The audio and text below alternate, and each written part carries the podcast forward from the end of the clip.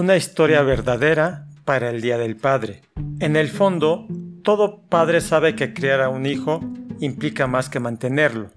Es raro el padre o la madre que no admite de inmediato que debe dedicar más tiempo a sus hijos. No obstante, es igual de raro encontrar a buenos padres que no solo están dispuestos a admitirlo, sino también a poner sus buenas intenciones en práctica. Esta es la historia de un abogado que trabaja para una de las firmas más grandes del mundo. Un colega y yo íbamos rumbo a casa, manejando una camioneta repleta, después de una reunión de niños exploradores. Mientras los niños jugaban y reían en los asientos traseros, se aclaró la garganta y abordó un tema difícil. Mira, estás cometiendo un gran error al dejar la firma de abogados. ¿Comprendes eso? Se refería a mi decisión de dar aviso de renuncia con seis meses de anticipación. No se trata de que puedas hacer lo que tú quieras, prosiguió. Tienes cinco hijos. Tienes el deber de darles la mejor vida posible y enviarlos a las mejores universidades a las que puedan ingresar. Estás eludiendo tu deber. Dejé que pasaran unos instantes. Finalmente, le respondí. No fue mi idea. Nunca tuve la intención de reducir a menos de 20 horas por semana. Mis hijas me suplicaron que renunciara.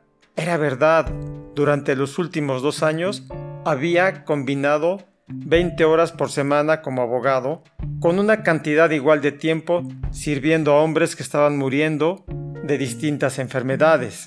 Esto fue un cambio dramático de mi vida, como un abogado que vivía en los aviones abriendo cuentas en todo el país y trabajando de 80 a 90 horas por semana. Pero cuando empezó la guerra en Irak, mi trabajo legal de medio tiempo explotó de repente y pronto ya estaba otra vez en mi horario anterior. Después de seis semanas en este retroceso, mi hija desapareció de la escuela. Sencillamente no estaba ahí una tarde cuando fuimos a recogerla. La buscamos por más de dos horas y finalmente llamamos a la policía. Más tarde un amigo la encontró caminando sola sobre una carretera. Estaba llorando. Su explicación fue simple. Papá, cuando te ibas todo el tiempo no importaba, pero ahora que me he acostumbrado a que estés aquí, ya no puedo soportarlo.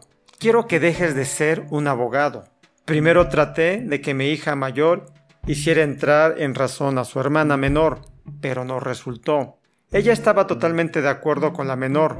Luego lo puse todo por escrito, para que lo meditaran, para mostrarles qué tan duras serían las consecuencias económicas. Pagar por su propia ropa, auto, gasolina, seguros, anuarios, fiesta de graduación, universidad, viajes, etc. No importó, mis hijas me querían a mí. Mi colega estaba deteniendo la camioneta en un semáforo rojo. Mira, dijo con impaciencia, estás evadiendo tu responsabilidad.